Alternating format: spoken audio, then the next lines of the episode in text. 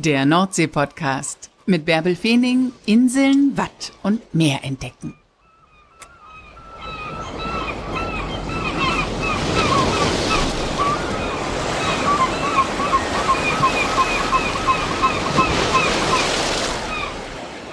Moin und herzlich willkommen zur 86. Folge des Nordsee-Podcasts.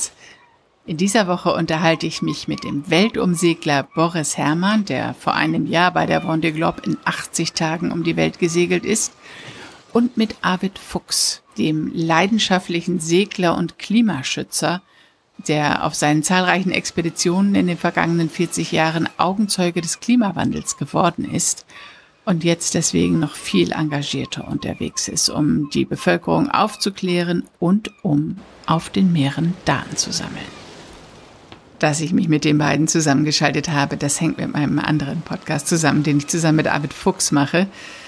Denn Boris und Arvid haben immer wieder Berührungspunkte und deswegen hatte ich gesagt, lass uns mal eine Folge zusammen machen, damit die beiden einfach mal von ihrem Einsatz auf den Meeren erzählen, warum sie das machen, warum sie nicht nur sportlich oder abenteuerlich unterwegs sind, sondern eben unterwegs auch Daten sammeln, was dahinter steckt, wie es dazu gekommen ist. Naja, Natürlich hatte ich bei dem Interview den Nordsee-Podcast im Hinterkopf. Denn ich weiß ja, dass Boris in Oldenburg aufgewachsen ist und von Oldenburg ist das nächste Meer die Nordsee. Dort wird seine Segelleidenschaft ihre Wurzeln haben. Volltreffer. Er erzählt so toll von seiner Kindheit an der Nordsee, von seinen Erlebnissen im Wattenmeer. Mit Arvid habe ich ja schon mal eine komplette Folge gemacht und da erzählt er halt auch von seiner Kindheit an der Nordsee. Er war immer bei seiner Oma auf Sylt, hat immer aufs Meer geblickt und gedacht, da will ich hin. Und das hat er dann ja auch tatsächlich in die Tat umgesetzt. Das ist Folge 39. Es lohnt sich, sich die nochmal anzuhören. Und jetzt hört erstmal zu, was Boris erzählt und Arvid kommt dann im Laufe des Gesprächs natürlich auch noch mit dazu. Das war ja ein Dreiergespräch. Moin Boris, moin Arvid. Zwei Meermänner, zwei Meerliebhaber, zwei Menschen, die ganz unterschiedlich auf den Meeren unterwegs sind. Wir sind ja alles drei Norddeutsche. Ich bin in Papenburg groß geworden. Wir sind immer nach Neuharlinger Siel gefahren früher. Arvid, du hast mir mal erzählt, du warst immer bei deiner Oma auf Sylt, hast aufs Meer geguckt und hast nur gedacht, da will ich hin. Boris, wie war das bei dir? Du bist in Oldenburg groß geworden. Ja, genau. Und mein, äh, mein Vater war leidenschaftlicher oder ist immer noch leidenschaftlicher Segler und äh, hat mich mitgenommen, äh, als Säugling schon, als Kleinkind und Jugendlicher auf die äh, Nordsee, später auch die Ostsee. Und ich bin eigentlich so aufgewachsen, fast jedes Wochenende, in jede Schulferien ähm, an der Nordseeküste. Also ein äh, spezielles Segelrevier, weil wir dort die äh, Tide haben, äh, Ebbe und Flut, das Wattenmeer. Wir könnten dort mit unserem Jollenkreuzer damals trocken fallen. Das ist also ein Segelschiff ohne festen Kiel, was bei Niedrigwasser einfach auf dem Sand liegt, auf der Sandbank. Und ich dann als Kind, Kleinkind äh, über die Bordwand in meine größte Sandkiste der Welt äh, runterklettern kann. Hatte sogar ein Fahrrad mit. Ich konnte auf diesen Sandbänken mit meinem BMX-Rad rumfahren oder mit meinem großen Sandbagger äh, äh, oder die Priele dort versuchen aufzustauen, äh, kleine Becken graben etc. Also eine ja, sehr naturverbundene Art ähm, zu segeln, die nichts mit Regattasegeln zu tun hatte und auch nichts mit der Schickeria oder Schickimicki von Yachtsport, sondern es waren ganz einfache, äh, ja fast ähm, ärmliche Verhältnisse mit diesem einfachen Boot.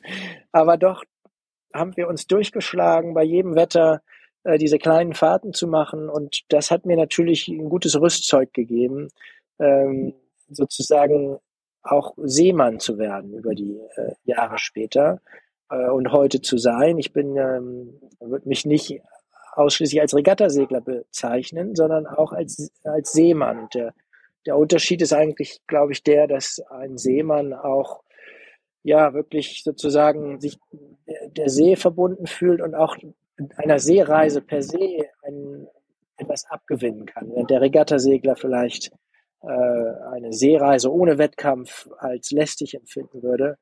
Und äh, es geht dann nur, das Boot ist quasi ein austauschbares Sportgerät, könnte auch ein Rennwagen oder ein Rennpferd sein. So ist bei mir doch die Verbundenheit mit der See auch als tiefe Kindheitserinnerung, äh, die Verbundenheit mit dem Element Wasser, äh, mit allem, was dazugehört, äh, ist, ist ganz tief verwurzelt und, und äh, trägt mich auch ähm, durch diese, gibt mir diese Leidenschaft, diese, diese langen Projekte zu, zu stemmen und auch solche langen äh, Rennen auf mich zu und Fahrten und zum Beispiel die Fahrt durch die Nordostpassage, die hatte zwar einen sportlichen Antlitz, wir haben damals die, sozusagen eine Bestsegelzeit etabliert und unseren Motor nicht eingeschaltet, waren das erste Segelboot, äh, was ohne Motorhilfe da durchgesegelt ist. Also es hatte einen sportlichen Antlitz, aber es war natürlich in erster Linie eine seemannschaftliche Seereise, ein, eine Abenteuerfahrt und, und das ist halt etwas, was, was, was mich ganz doll antreibt. Und das kommt halt aus dieser Jugend an der Nordsee. Mhm. Wo seid ihr damals immer hingefahren, Boris? Was waren so deine Häfen, die ihr angesteuert habt? Ja, der Heimathafen meines Vaters war Eckweider-Siel am Jadebusen. Äh, die Eckwader Hörne, Tossens, das ist dem einen oder anderen vielleicht aus touristischem, äh, als touristisches Ziel bekannt, Tossens. Dort sind wir vorbeigefahren, also gegenüber von Wilhelmshaven waren wir, äh, sind dann die, die Jade rausgesegelt, manchmal nur bis zum Hohen Weg. Das ist die erste große Sandbank gegenüber von Wilhelmshaven. Und dann kann man weiterfahren ähm, nach äh, Minsener Old Oak, nach Schillig, nach Wangerooge Ost. Das war sozusagen meine Kinderstube und es ist dort eine fantastische Gegend mit äh, riesigen Sandbänken. Ähm, einige wenige Segler äh, lassen sich dort trocken fallen. Man ist dort oft alleine, vor allem am Anfang und Ende der Saison. Und ich konnte dort einfach am Strand spielen, mit dem Strandgut große Holzbretter finden und, äh, und Dinge, Fisch, auch Abfälle der Fischerei, große Strandplastikkörbe und Netzteile und daraus als Kind Höhlen bauen und äh, diese Vögel dort auch beobachten. Ich weiß nicht, ich manchmal Angst hatte vor den äh, Schwalben, die dann runterjagen. Wenn sie dort Nester haben, dann äh, kommen sie ganz aufgeregt und versuchen einen zu vertreiben. Heute sehe ich das auch mit gemischten Gefühlen, wie stark der Naturschutz äh, die Möglichkeiten auch zum Teil einschränkt. Ich bin natürlich sehr für Naturschutz, äh, aber äh, ich mache mir Sorgen, dass vielleicht auch die, äh, diese Gebiete ganz geschlossen werden könnten für jegliche Befahrung durch Segler. Und ähm, das fände ich sehr schade. Andererseits äh, gab es auch schon damals in meiner Jugend diese ganz großen Vogelschutzgebiete, überall abgesperrt mit Zäunen. Äh, und darauf hat man Rücksicht genommen und ähm, auch äh, Gebiete, wo man nicht trocken fahren darf. Äh, schon damals, vor jetzt über 30 Jahren. Mhm. Ähm, und das ist eigentlich erstaunlich, wie stark damals schon der Natur- und Vogelschutz ähm, äh, ja, verankert war eigentlich. Und äh, das, das, sind so, das sind so Erinnerungen aus der Zeit. Damals war es schon Nationalpark, jetzt ist es Weltnaturerbe. Ne? Albert, hast du dich da auch mal trocken fallen lassen in der Nordsee, im Wattenmeer? Naja, ich war ja meistens auf Sylt gewesen und äh, also die Ostseite von Sylt, das ist wirklich Wattenmeer. Nein, ich habe ja kein Segelboot gehabt. Also äh, unsere Familie kam noch nicht aus dem Seglerischen, das ist bei mir Seemann schon. Also deshalb bin ich ja auch nach der Schule beruflich zur See gefahren, noch auf so wirklich diesen konventionellen Frachtschiffen, äh, weil ich raus wollte, weil ich auch die Welt kennenlernen wollte und das immer so als Sprungbrett auch äh, betrachtet habe.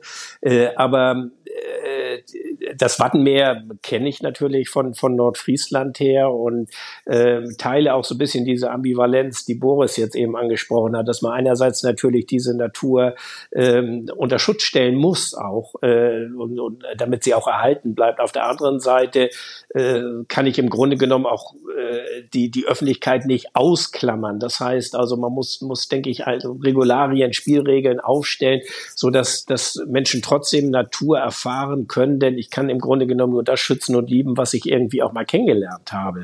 Also ich sehe das am Beispiel der Antarktis. Die Antarktis war in den 80er, Anfang der 90er Jahre für die meisten so abstrakt wie, also den Mond kannten sie besser durch die NASA Mondlandeunternehmen als die Antarktis. Es war also, als wenn das äh, gar nicht zur Erde gehörte und ähm, äh, so und äh, das ist natürlich äh, schwer vermittelbar, dass die Antarktis eben auch ein so schützenswertes Gut ist und so einzigartig ist. Das äh, kann man aber nur dann bewirken, wirklich, wenn man die Menschen mitnimmt. Und äh, das ist, glaube ich, das Entscheidende. Also, dass wir dass wir den Respekt äh, vor der Natur haben, dass wir die Natur schützen und natürlich brauchen wir ausgewiesene äh, Schutzgebiete und, und Reservate. Bloß äh, wir müssen trotzdem auf eine gewisse Art und Weise Menschen mitnehmen.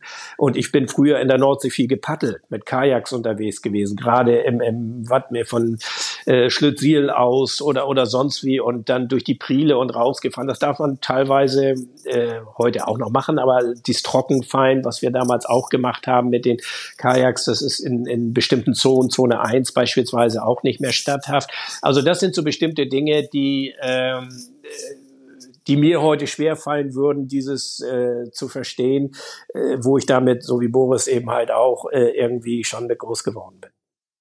Lass uns mal nach vorne gucken. Ja, Arvid, du startest dieses Jahr wieder zur Expedition. Boris, bei dir geht's nächstes Jahr im Januar wieder los. Was sind die größten Herausforderungen jetzt?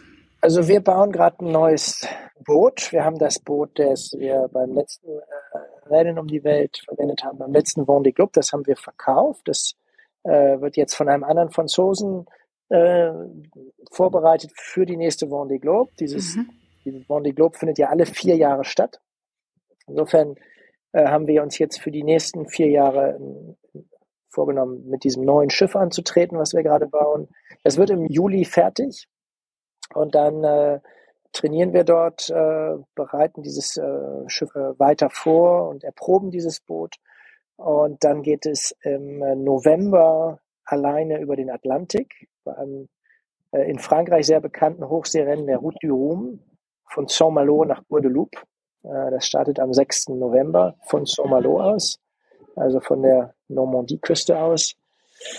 Und äh, dann äh, werden wir von Guadeloupe nach Alicante segeln, nach Spanien, das Schiff dort wieder frisch machen und dann am 15. Januar 23 von Alicante zur Weltumsegelung aufbrechen, dem Ocean Race äh, was früher Volvo Ocean Race hieß, was auch schon mal 2002 in Deutschland geendet hat, äh, damals siegreich für das deutsche Team Ilbruck.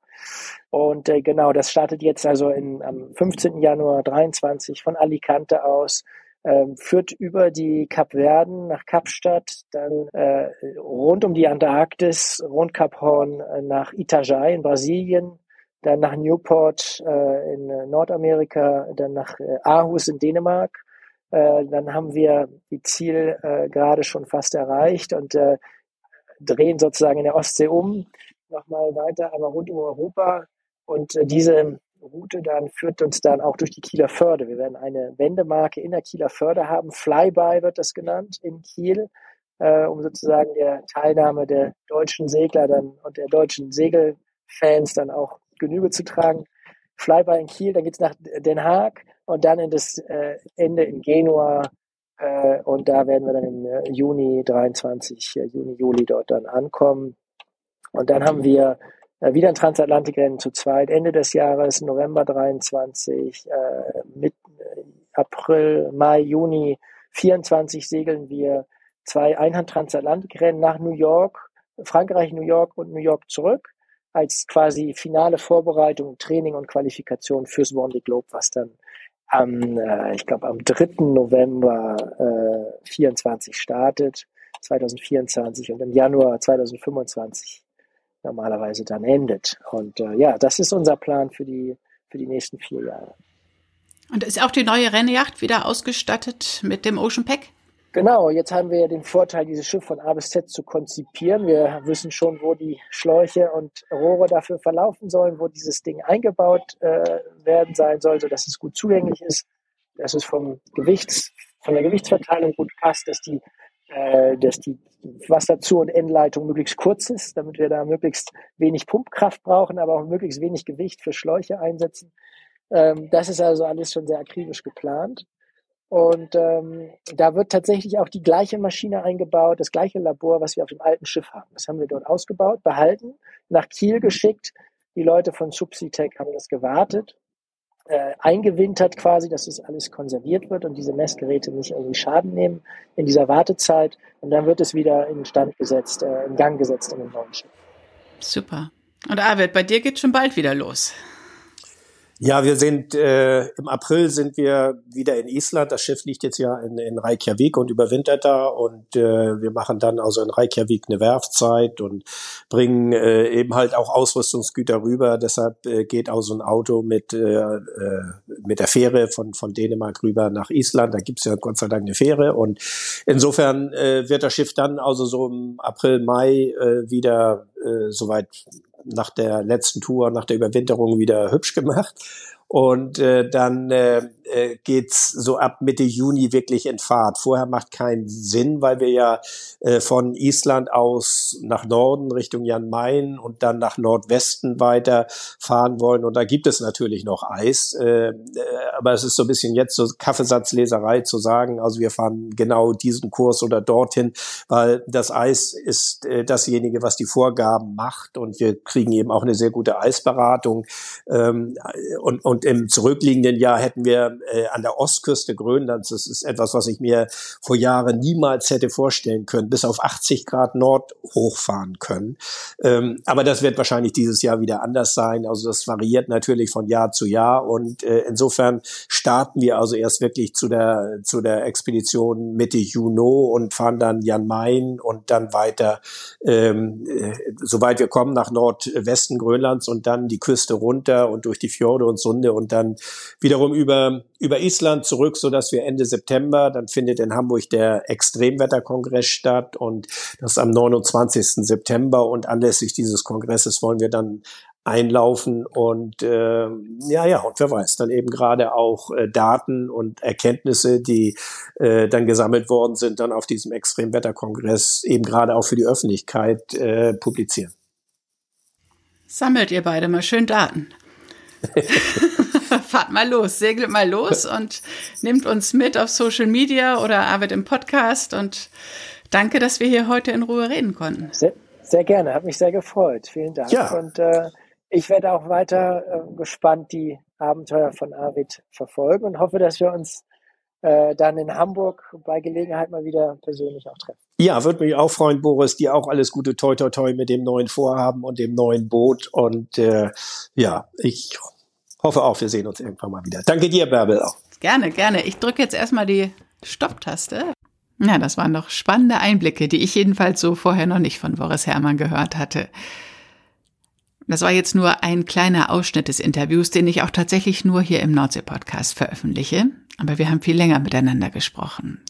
Hört euch gerne die Folge im Podcast Expedition Ocean Change mit Arvid Fuchs an was sind es, 37 Minuten, glaube ich. Also Boris und Arvid über ihre Geschichte miteinander, über ihre Erlebnisse, darüber, was sie dazu bewegt, jetzt wirklich auf den Weltmeeren Daten zu sammeln und auch über ihre Pläne. Aber die habt ihr ja hier gerade auch schon gehört.